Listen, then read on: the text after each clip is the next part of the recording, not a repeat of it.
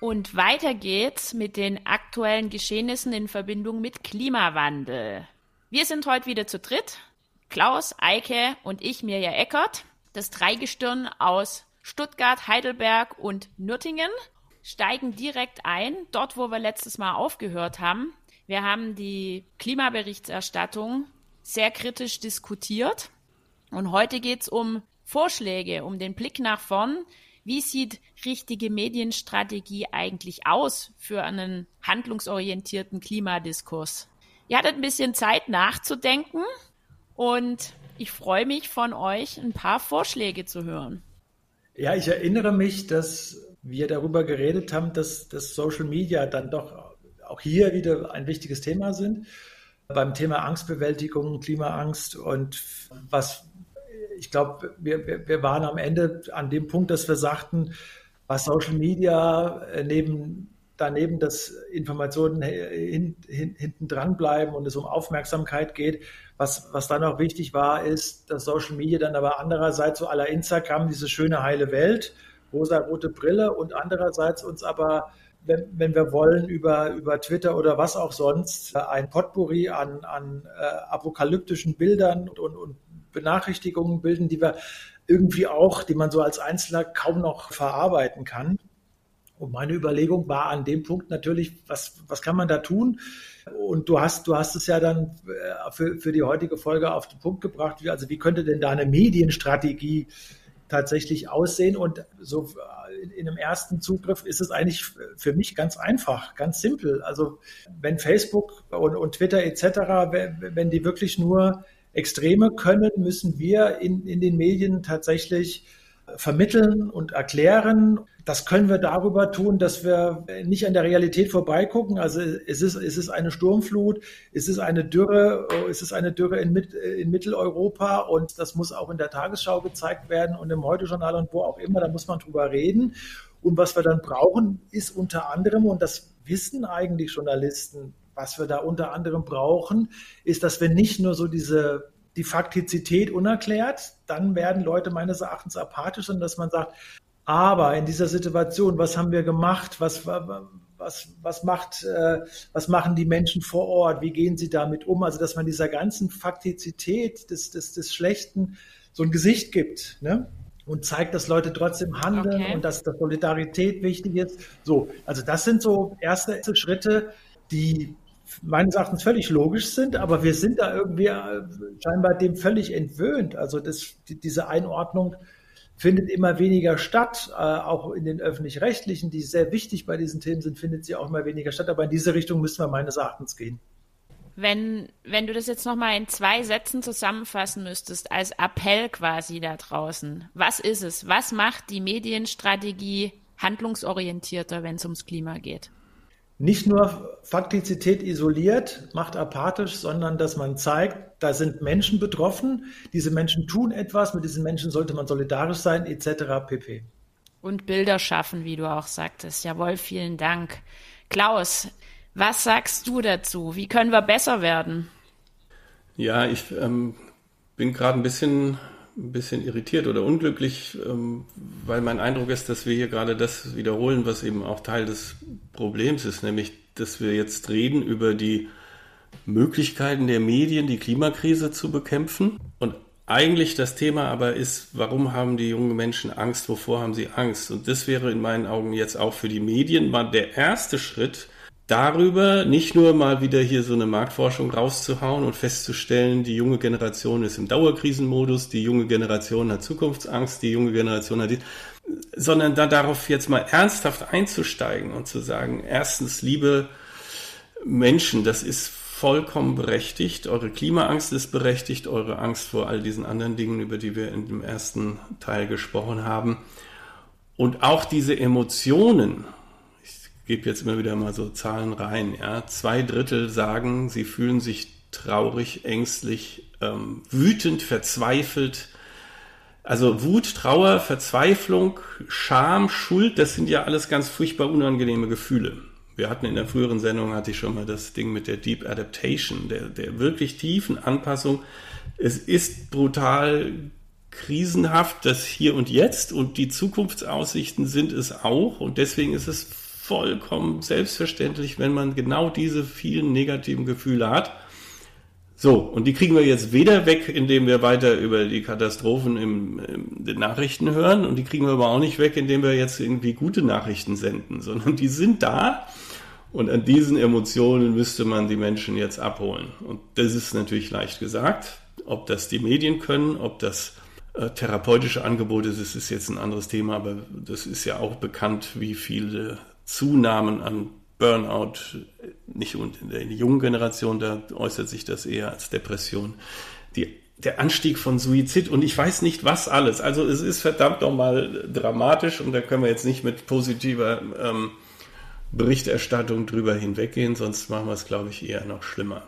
Wenn viele dieser jungen Generation das Gefühl haben, sie sind orientierungslos, sie haben Angst, sie haben die Kontrolle über ihr eigenes Leben verloren, da muss man ansetzen. Ja? Mhm. Und ihnen das wiedergeben, mhm. dieses Gefühl, du kannst was tun. So ähnlich hatten wir das, die Folge 1 auch abgeschlossen. Ja, was mich total gerade überrascht, aber was ich auch nachvollziehen kann, ist, Eike hat schon gesagt, Emotionen nutzen und auch ähm, darauf eingehen. Du hast gesagt, auch Bilder schaffen und, und auch mal die Ursache. Was macht genau Angst? Was sind die Punkte? Aufgreifen sozusagen? Für mich ist es persönlich diese Kombination aus, aus Fakten. Mir ist es viel zu reißerisch, wenn ich jetzt auch das, die, die TV-Berichterstattung ähm, anschaue, die Kanäle, die wir so normalerweise schauen, so die üblichen.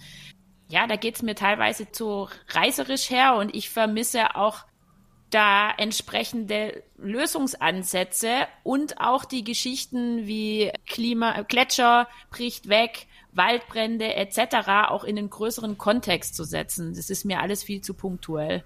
Worüber wir noch gar nicht gesprochen haben in dem Zusammenhang sind auch diese Klimaleugner.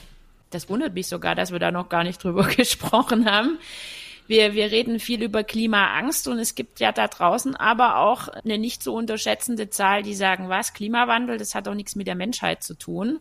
Und ja, welche Rolle spielt das in Verbindung mit Klimaangst und Klimaleugnung?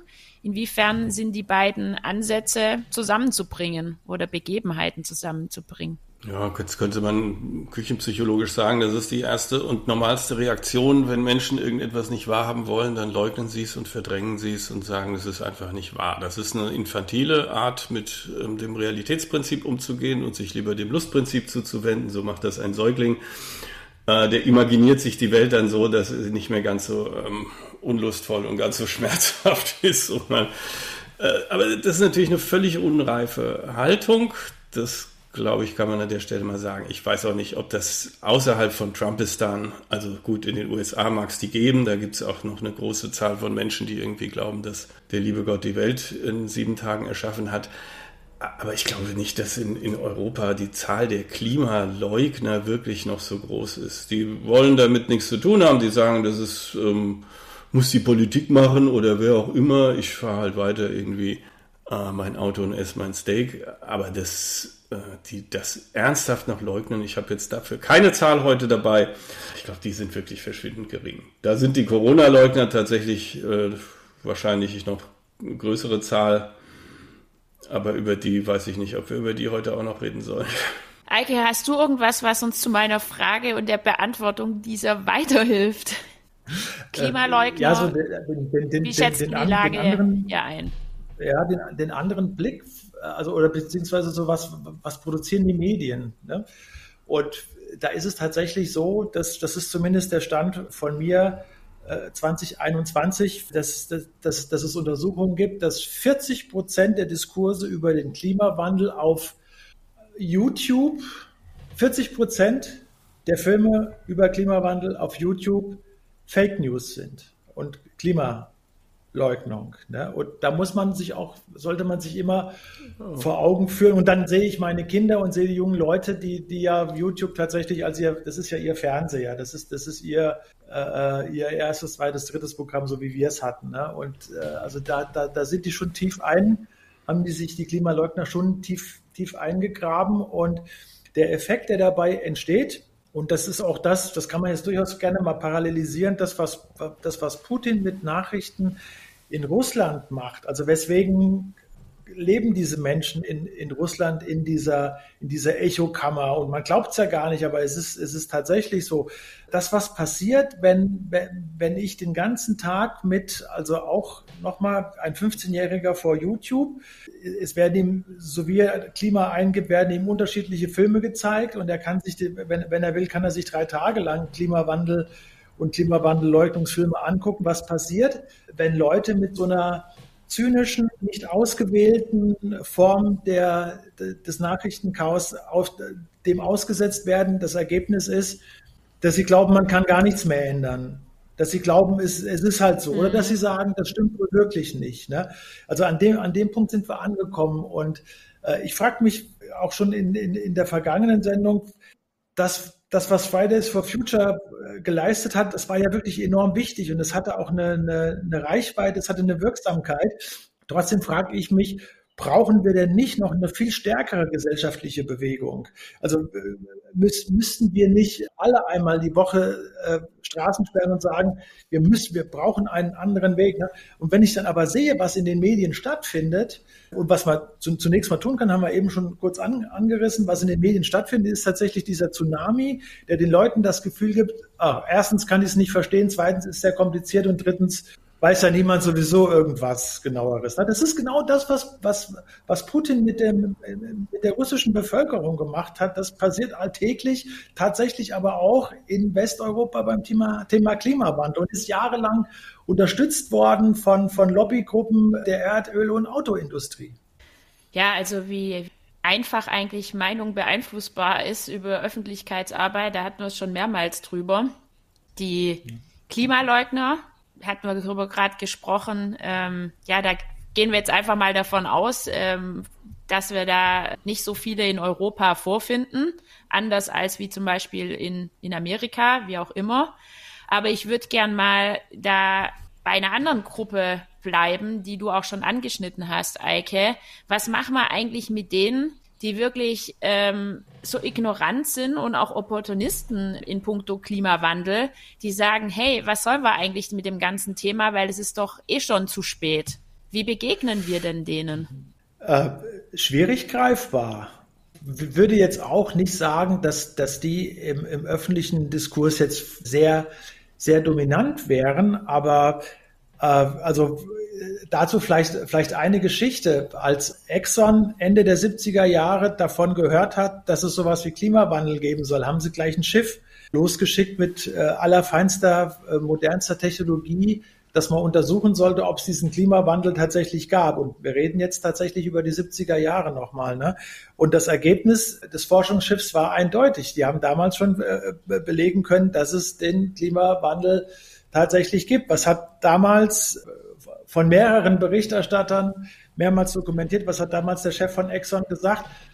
A, der, den Klimawandel gibt es tatsächlich. Schau an, schau an. Bitte, dann müssen wir ab nächster Woche als erste Maßnahme einleiten, dass, die, dass unsere Bohrtürme noch ein bisschen höher gestellt waren, also längere Stelzen an die Bohrtürme, damit die nicht überflutet werden können, wenn der mhm. Meeresspiegel ansteigt. Mhm. So, ne? Also ich will damit sagen, dass es natürlich ein, ein großes Thema ist, dass es seit Ende der 70er Jahre einen gigantischen Zynismus gibt, der, der feststellt, unsere Gegenwart, unsere Gesellschaften basieren ganz stark auf fossilen Brennstoffen. Sind, das 20. Jahrhundert ist davon geprägt, dass wir CO2 produziert haben, wissen wir mittlerweile alle, ja. Und wir wussten aber schon Ende der 70er Jahre, dass dieses System da längst an ökologische Grenzen gekommen ist. Und es ist, es ist der, der Erdöllobby sekundiert von der, von der Politik und anderen. Tatsächlich muss man sich mal vorstellen, mittlerweile seit 20 Jahren, seit 50 Jahren gelungen, die Einsicht, Klimawandel findet statt, wir müssen dringend was tun, mehr oder weniger unter den Teppich zu kehren. Ja, das finde ich, was du gerade sagst, das, das zeigt sehr auch, wie faktenbasiert es hilfreich ist, den, den Klimawandel zu unterstreichen. Und dazu haben wir wirklich äh, mehr als genug. Aber nochmal konkret zu der Frage, was sagt man denn denen? Ist es schon zu spät, dass es den gibt bei den Ignoranten? Die, die, das, das unterstelle ich jetzt einfach mal, dass sie schon das Bewusstsein haben, aber die werden ja tagtäglich zugeschüttet mit zahlreichen negativen Messages und wissen gar nicht, wo sie anfangen sollen, um, um damit das Ganze besser wird. Und was sagen wir denen, Eike? Wie kriegen wir die ins Boot? Oder Klaus, gerne Eike, du auch. Aber ähm, na, ich würde vielleicht mal paradox anfangen und sagen, kann sein, dass ihr recht habt. Es kann tatsächlich sein. Ich hatte neulich wieder so eine Diskussion, auch mit Kollegen, also bewusst äh, als Podiumsdiskussion angelegt. Glaubt ihr, dass wir das 1,5 Grad Ziel noch schaffen als Menschheit? Und da sind die Mehrheit von unseren Expertinnen, Professorinnen der Meinung, nee, das können wir vergessen. Das 1,5 Grad Ziel schaffen wir nicht mehr. Und einer oder zwei sind tatsächlich der Meinung, wir könnten das noch schaffen.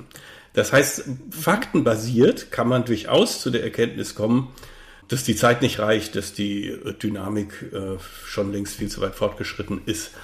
Also wir müssten, um das zu erreichen, inzwischen ja im großen Stil CO2 aus der Atmosphäre wieder rausholen. Davon sind wir ganz weit weg. Wir pusten nach wie vor weiter rein. Also insofern ja, es kann sein, dass wir das Rennen schon verloren haben, dass bestimmte Kipppunkte demnächst erreicht sind und das Klima außer Kontrolle gerät. Da würde ich mit solchen Menschen kann man sich gut an einen Tisch setzen. Ich würde die jetzt nicht als, anders als eben Klimaleugner, sagen, gut, ihr habt halt eine etwas weniger optimistische Einstellung dazu, was Politik kann. Das ist letztendlich der Punkt. Also technisch wäre es immer noch möglich, das ist die gute Nachricht. Man müsste nur jetzt ganz, ganz, ganz schnell anfangen und nicht wieder sagen, ja eben, man müsste mal, bis 2050 versuchen wir dies und das so. Also, und da kann man natürlich unterschiedlicher Einschätzung sein.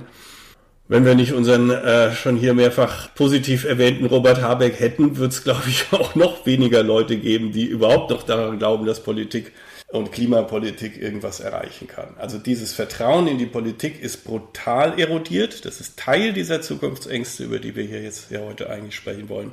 Also mhm. wäre ein Teil der Lösung, wieder mehr Vertrauen in die Politik zu bekommen, indem diese Politik, die politischen Akteure zeigen, dass sie nun wirklich verstanden haben und jetzt wirklich was tun, auch wenn es teuer wird, ansatzweise haben wir das jetzt bei der Gasthematik, aber auch erst durch den Krieg und nicht durch die Klimakrise, wird plötzlich ganz, ganz schnell äh, vielleicht dann doch was möglich.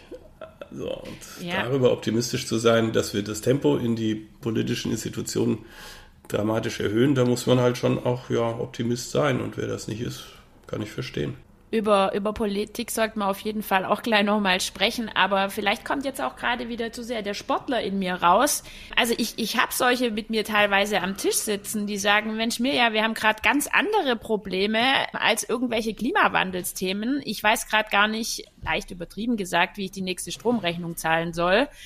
Und mir also ganz ehrlich, ich bin, will da einen Schritt weitergehen. Ich will nicht sagen, du, alles gut, man kann auch unterschiedlicher Meinung sein. In puncto ist es schon zu spät oder ist es nicht zu spät, aber ich würde gern die Leute eigentlich dahin bringen, dass sie, dass sie nicht nur eine andere Meinung haben, sondern auch ihr eigenes Verhalten, ich sag jetzt mal, optimieren, ihr Konsumverhalten bewusster angehen und solche Dinge. Und da fehlt mir gerade noch der richtige Ansatz.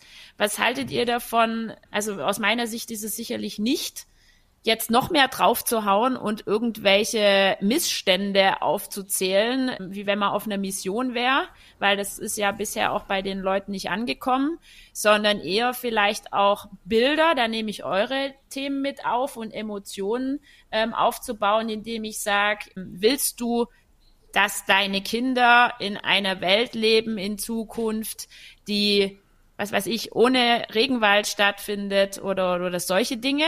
Das wäre so ein lauter Gedanke, den ich gerne hier in den Raum werfen möchte. Und das andere ist auch, positive Dinge und Möglichkeiten aufzuzeigen, die, die machbar sind. Ich weiß nicht, ob sowas schon gibt, aber vielleicht, wir werden in Zukunft oder Möglichkeiten haben, das Thema auch aufzugreifen, indem wir unser Haus mit spezieller was weiß ich, Farbe streichen, die vielleicht Wärme einspart oder Solarenergie speichert, was weiß ich, ähm, so Perspektiven aufzuzeigen und nicht weitere Horrorszenarien.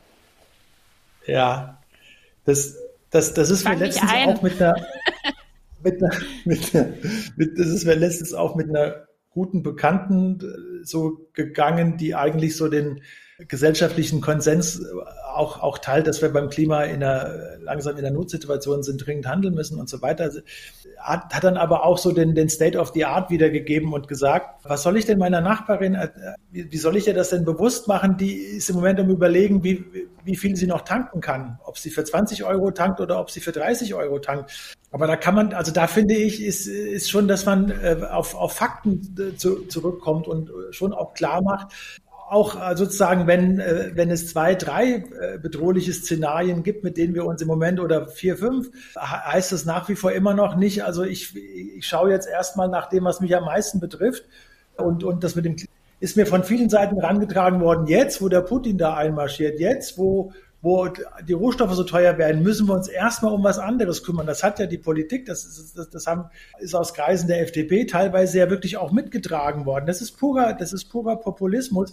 Die, das Gegenargument dazu ist, so, so mache ich das im Moment auch, das funktioniert eigentlich ganz gut, dass man wirklich sagt, es gibt klare Roadmaps, die wir für die nächsten Jahre uns vorgenommen haben die dahin gehen soll, dass wir halt wirklich in diesen Green Deal äh, reinkommen. Und es gibt klare Roadmaps, die für die nächsten zehn Jahre, für die nächsten 20 Jahre tatsächlich vorsehen, was wir tun müssen im Bereich der Energie, Verdreifachung des Tempos für Wind, Verdreifachung bis, bis, bis zur Verfünffachung von Solar und so weiter und so fort.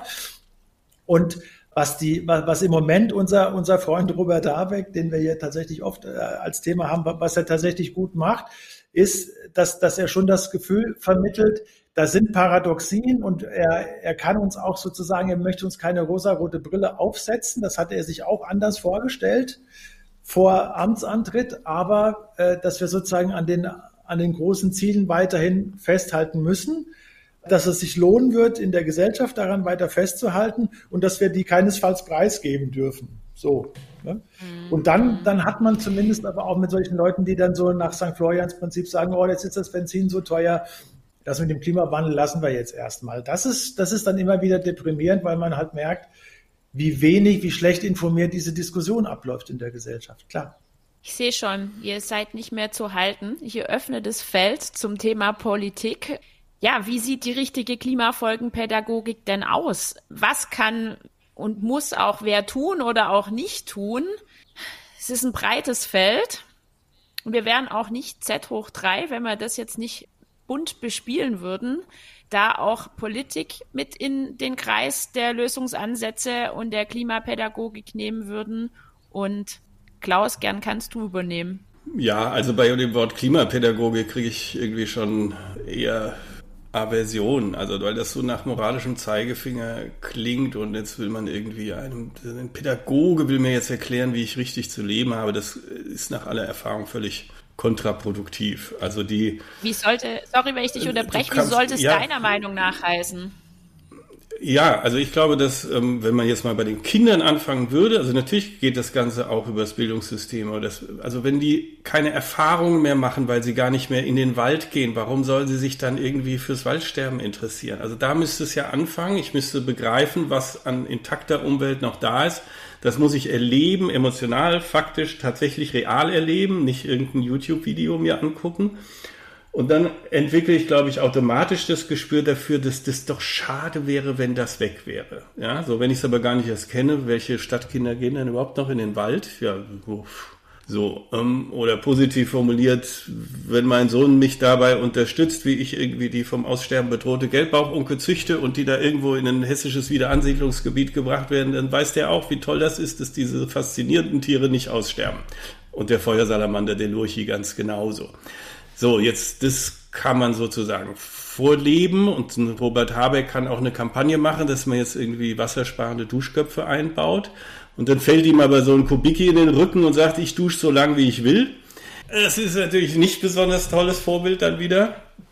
Also nicht verbieten, also verbieten braucht es irgendwann auch, aber erstmal auch nicht moralisieren, sondern äh, positive Beispiele geben. Also die Leute sollten, wenn sie von einer anderen Ernährungsweise überzeugt werden sollen, dann sollte man sie mal durch so einen Schweinestall führen in so einer Massentierhaltung. Da wird ihnen der Appetit schon eher vergehen, als wenn man ihnen einfach nur sagt, du, das darfst aber jetzt nicht mehr auf den Grill legen, das gibt es auch in vegan. Das erzeugt, glaube ich, eher. So. Und die, die, die Communities, die diesen neuen Lebensstil vorführen, mit weniger Konsum, Ja, es gibt auch Haushalte, die können sich jetzt die, die Gasrechnung, die werden in ernsthafte Probleme kommen. Da haben wir immer das Luxusproblem, dass wir leicht reden können, weil wir äh, zum Glück genug verdienen. Aber es gibt eben auch das Lebensstilmodell, dass man vorleben kann mit weniger Konsum, denn im Moment wird ja immer noch unglaublich viel konsumiert. Und vielleicht gibt es sogar Haushalte, die zwar sagen, oh Gott, ich kann mir meine Benzinrechnung nicht mehr bezahlen, aber gar nicht darüber nachdenken, ob sie nicht vielleicht auch ohne Auto leben könnten. Ja, ich muss aufpassen, das kann ich leicht sagen, weil ich mit in der Stadt wohne. Aber auch da gibt es viele, die ein Auto fahren und wo ich mir ziemlich sicher bin, das könnte man auch mit Carsharing und anderen Mobilitätskonzepten lösen. Das ist dann eher eine Frage der Bequemlichkeit und nicht des absolut nicht vorhandenen äh, monetären du, Mittels. Du, also du hattest, Pädagogik, boah, weiß ich nicht, aber Bildungssystem ja. Zum Machen, noch ein letzter Satz vielleicht, sie wieder auch zum Machen bringen ähm, nicht da sitzen und sie irgendwie mit einer Vorlesung beglücken, sondern sie zum Tun bringen und dann über Resilienz, Selbstwirksamkeit und all diese Dinge wieder gute Gefühle vermitteln. Ach, guck mal, ich kann was tun. Das wäre eher mein Ansatz. Also ich teile den schon, aber bei Pädagogik, da denke ich schon auch dran, ähm, warum sollte man nicht ein Klima, Klima als, als Schulfach vielleicht integrieren? Was weiß ich zum Beispiel in, in Geografie oder so. Ähm, Gerade diese Kombination, wie du sie beschrieben hast, Klima erleben, wenn ich das so sagen kann, oder auch Vorleben in Verbindung mit, mit einem festen Ansatz innerhalb der Schulbildung finde ich schon ganz sexy, ehrlich gesagt. Okay, ich habe überhaupt nichts dagegen, dass Klimathemen auch in die Unterrichte kommen, ja. Ich, ich finde die Idee gut, dass, dass man tatsächlich, habt ihr beide ja schon gesagt, Leute an einem Projekt für ein Projekt gewinnt und dieses Projekt besteht ganz einfach darin, dass wir in, der, in, den, in den nächsten Jahren eine Realität entwerfen, eine Industrie entwerfen, Lebensstile entwerfen, die sich komplett von dem Verbrennen von CO2, kann man Kinder, hört sich jetzt abstrakt an, kann man Kinder aber erklären, die sich tatsächlich von dem Verbrennen von CO2, äh, von Kohlenwasserstoffen abwendet. Es gibt Beispiele dafür, es gibt Länder dafür, die damit sehr früh angefangen haben, Energie anders äh, herzustellen. Wind, Solar etc., Dänemark, blablabla und so weiter. Diese, diese Geschichten, finde ich, muss man erzählen. Also da, da müssen neue Narrative geschaffen werden und da muss man Leute mitnehmen. Da muss man sagen, dann gibt, können wir darüber, dass wir Energie anders herstellen, können wir äh, auch andere Jobs schaffen. Und es zeigt sich tatsächlich, dass die Jobs in den erneuerbaren Energien auch Frauen mehr Chancen geben, dass sie diverser sind, dass sie nicht nur auf äh, männlicher Muskelkraft basieren wie diese alten Energieindustrie, man, man muss diese Geschichten erzählen und man muss die Leute mhm. wieder für ein großes Projekt äh, vereinnahmen lassen. Deswegen hat mir eigentlich dieser Begriff des, des Green Deals immer gefallen, weil, weil er halt aus den 30er Jahren der USA äh, von Roosevelt äh, des New Deals kommt.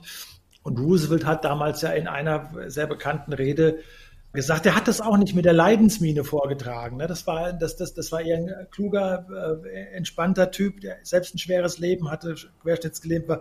Der sagte aber, wir sind jetzt an diesem Punkt, das und das sind die Stakes, das, das, das ist das Faktische und jetzt lasst uns bitte etwas machen, lasst uns bitte etwas versuchen, lasst uns etwas umsetzen und der hat dann innerhalb von kürzester Zeit, kann man schön nachlesen, innerhalb von ein, zwei, zwei Jahren enorme Investitionsprogramme angeschoben, so. Und an diesem Punkt sind wir auch. Und da müssen wir, müssen wir schaffen, dass wir die Leute mitnehmen. Roosevelt, um danach die Klammer noch zuzumachen, hat es damit übrigens geschafft, dass er eigentlich so einer der ersten Video- oder, oder der, der, der ersten Podcaster war, weil er ist damals als, als erster Präsident tatsächlich bei den entstehenden Massenmedien quasi regelmäßig auch über Radio ins Haus gekommen und hat versucht, diesen Gedanken zu entwickeln. Und es hat in der damaligen Zeit für die damaligen Verhältnisse doch erstaunlich gut auch geklappt.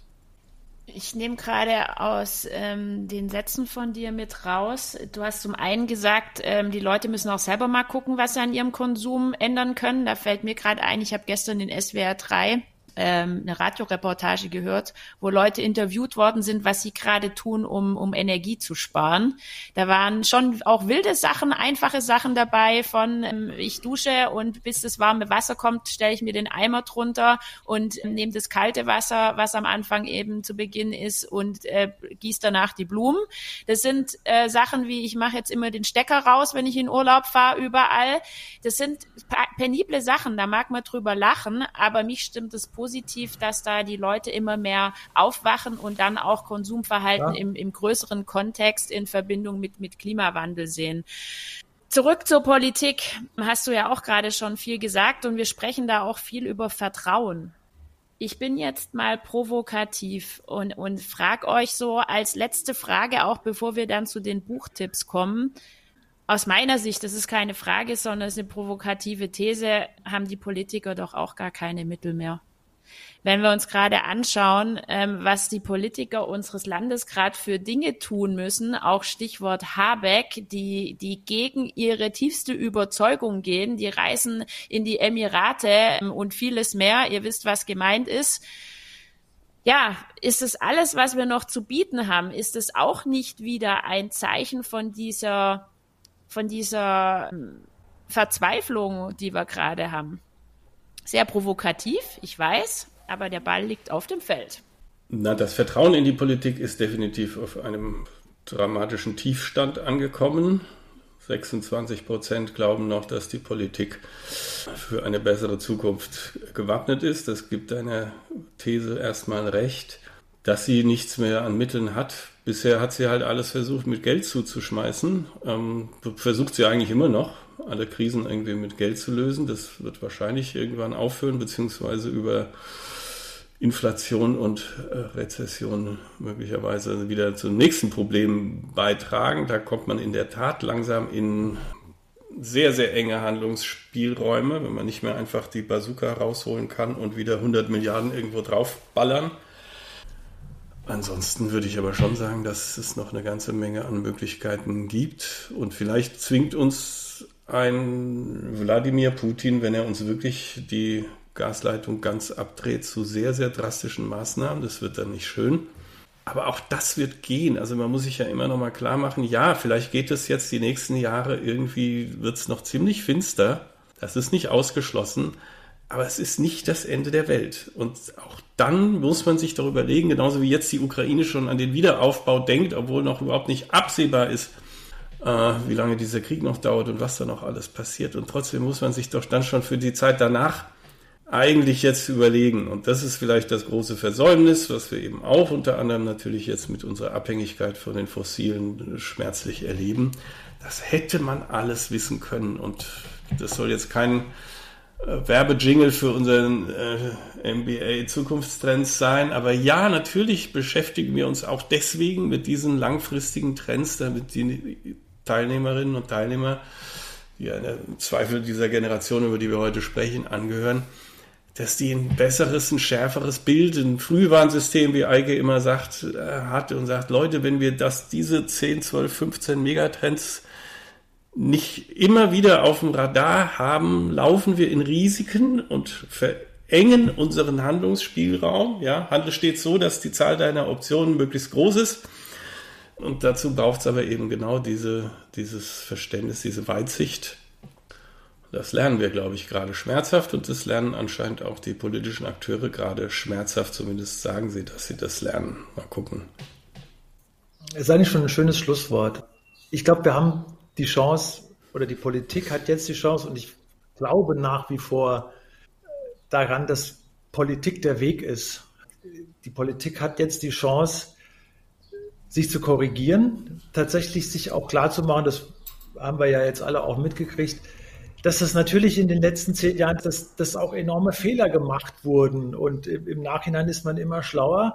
Aber dass äh, tatsächlich das, das Spiel mit den fossilen äh, Energien, äh, das, das Spiel mit Diktatoren und äh, da, da konnte man ja sich immer noch so, ein, so einen Mehrwert, ja, wir versuchen die ins Boot zu holen, konnte man sich rausziehen, dass das aber in hohem Maße naiv war und das auch immer wieder natürlich auch Politik davon profitiert hat, diese kleinen schmutzigen äh, Deals zu machen. Also nochmal, ich glaube auch tatsächlich, äh, nur die Politik wird den Weg geben, wird den Weg ermöglichen. Wir sollten aufhören, ständig nur zu sagen, was können die für mich leisten, was, was, was kann ich dazu leisten, dass Politik besser wahrgenommen wird, dass meine Kinder sich stärker engagieren. Das, das, das ist der eigentliche Weg und wes, weswegen bin ich ein Fürsprecher der Politik. Wir haben auch die Pläne tatsächlich ausgearbeitet. Wir müssen das jetzt machen. Wir müssen das jetzt umsetzen. Das Böse, Ironische ist natürlich, dass, dass ein grüner Minister Wirtschaftsminister wird und in dem Moment türmen sich plötzlich ganz andere Side-Effects rein, mit denen er zunächst mal nicht rechnen äh, musste. Die sind aber plötzlich da, okay, aber der politische Weg sagt uns, wir haben eine Roadmap, die, da, da müssen wir bis 2030 an einen bestimmten Schritt gekommen sein. Und dann müssen wir es tatsächlich schaffen, die, die Menschen für diese Projekte zu gewinnen. Da machen wir noch zu wenig. Die ganze letzte Wahlkampfberichterstattung, da, hat, da haben sich auch die Grünen davor gedrückt, überhaupt nur auch mal irgendwie zu problematisieren und auch nur das Wort Klimawandel in den Mund zu nehmen. Wir müssen in, in der Politik diesen Weg, den wir uns äh, vorgenommen haben, den, den müssen, wir, müssen wir gehen. Es muss uns gelingen, die Menschen da mitzunehmen. Ich danke euch. Das waren zwei sehr wertvolle Schlussstatements. Und ja, bin froh, dass wir da auch wirklich so einen Appell ähm, nochmal nach hinten raus geschafft haben und auch nicht jetzt hier sitzen und die Köpfe hängen lassen. So kennt man uns auch nicht. Und um das Ganze jetzt noch abzurunden, sprechen wir noch über unsere Buchtipps. Wer will anfangen? Kann ich gern machen, weil es gut zum Thema passt. Das ist auch der Grund, warum ich es mir geholt habe. Ein sehr, sehr lesenswerter Roman von einem bulgarischen Schriftsteller, Georgi Gos Podinov oder Gospodinov, keine Ahnung, wie man das betont, heißt Zeitzuflucht und berichtet über eine anfangs noch etwas skurrile Idee, nämlich für Alzheimer-Patienten deren Zeiten, also Zimmer so einzurichten, dass sie glauben, sie seien jetzt wieder in den 60er Jahren, wann sie sich dann besser erinnern können oder auch für demente Patienten. Diese Idee über, äh, kriegt dann so einen Drive in diesen Jahren, weil eben die Menschen gar nicht mehr in der Zukunft und auch nicht in der Gegenwart, sondern eigentlich am liebsten in die Vergangenheit wollen, dass erst ganze Hotels, dann ganze Städte und schließlich ganze Länder, ganze Staaten darüber abstimmen, was war denn euer bestes Jahr und euer bestes Jahrzehnt und dann komplett versuchen, nicht nur Kulissen, sondern eben auch die Politik, alle Medien, die Zeitungen drucken dann also wieder die 60er Jahre ähm, Ausgaben nach und alle Menschen leben in der Vergangenheit, weil sie die Zukunft nicht mehr sehen wollen und die Gegenwart nicht mehr ertragen. Es ist, ähm, klingt jetzt sehr dystopisch, ist aber durchaus auch mit einem skurrilen Humor sehr gut lesbar. Zeitzuflucht heißt das Buch. Zurück in die guten alten Zeiten, die es nie gab, fällt mir da nur ein als, als Zitat. Ja, Aber eine Dank, riesige Klaus. Retrowelle, die eben auf die aktuellen Ereignisse eigentlich sehr prophetisch schon ja. die vorwegnimmt und ja. Absolut. Eike, was hast du dabei für uns? Ich habe schön, ist es auch so von, von äh, Osteuropa und, und äh, Thema Zeit äh, passt das sehr gut zusammen. Ich habe mir jetzt mich endlich mal durchgerungen, von Josef Roth Radetzky-Marsch zu lesen. Josef Roth ist ein österreichischer Autor, frühes 20. Jahrhundert, und er beschreibt mit dem Radetzky-Marsch, wir erleben ja eine Zeitenwende. Ich kann es schon nicht mehr hören. Alle Werbeagenturen reden irgendwie über Zeitenwende. Wir erleben aber tatsächlich eine Zeitenwende. Und Josef Roth beschreibt in Radetzky-Marsch über fast 400 Seiten schaurig schön, dass, also man, man, ist, man, man ist selbst gefesselt, den Niedergang des KUK-Reiches, also Niedergang von Österreich, Ungarn, äh, der dann irgendwann 1918 äh, tatsächlich auch der Fall ist und beschreibt das am Beispiel einer Familienhistorie und beschreibt es aber, Josef Roth war auch ein sehr, sehr begabter Journalist, beschreibt es an so kleinen, an Gesten der Menschen, äh, wie, wie diese, wie, wie, wie diese Habsburger Welt stirbt und, und, und plötzlich verschwindet. Und es zieht einen rein und es ist alles eigentlich auch sehr traurig, aber es passt halt ganz gut im Moment, weil wir auch in der Zeitenwende sind. Es zieht einen richtig rein und ich träume auch schlecht dadurch, aber äh, ich finde es ich find's total faszinierend, weil äh, es ist stilistisch so umwerfend, dass man da einfach nicht raus möchte, obwohl so ein großer, so ein großer Dekalog, eine große Abschiedsrede auf ein Weltreich ist. Vielen Dank. Wie viele Seiten hatten das Ding? Das hört sich richtig dick an. 375. Ja, Geht braucht noch. man schon ein bisschen, aber spannend. Ja. ja, dann bin ich dran. Ich habe kein Buch dabei. Bewusst nicht. Wenn ich eins dabei hätte, ähm, soll jetzt keine bewusste Werbung sein, aber irgendwie dann schon, dann hätte ich heute im Eike Seins wieder dabei, das neue grüne Zeitalter vom Redline Verlag. Warum? Weil ich einfach es nicht schlecht finde, Eike. Du machst Danke. es eigentlich wirklich super gut, wie du die Herausforderungen unserer Zeit kombinierst mit dem, was möglich ist, mit dem Blick nach vorne und das auch mit dem Appell an Politik, an den Einzelnen, an jeden einzelnen Konsumenten, wenn ich so sagen kann, und aber auch an die Wirtschaftswelt. Das gefällt mir sehr gut. Aber warum habe ich kein Buch dabei? Weil ich einfach finde, ähm, wir sehen viel genug, genug da draußen. Macht die Augen auf. Ich sitze gerade in einem sehr warmen Zimmer und wir haben Juni. Ähm, es, die Temperaturen gehen noch viel stärker hoch. Es passiert so viel in puncto Klimawandel um uns herum. Und wer das nicht wahrhaben will, der soll einfach mal die Preissteigerungen angucken, die nicht nur mit, ähm, mit dem Krieg zu tun haben.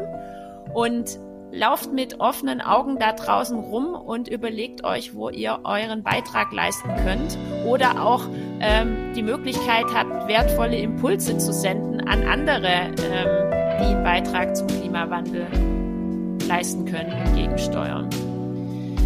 Ich bedanke mich ich fand es heute wieder sehr facettenreich und sagt Tschüss zu euch, Klaus und Eike.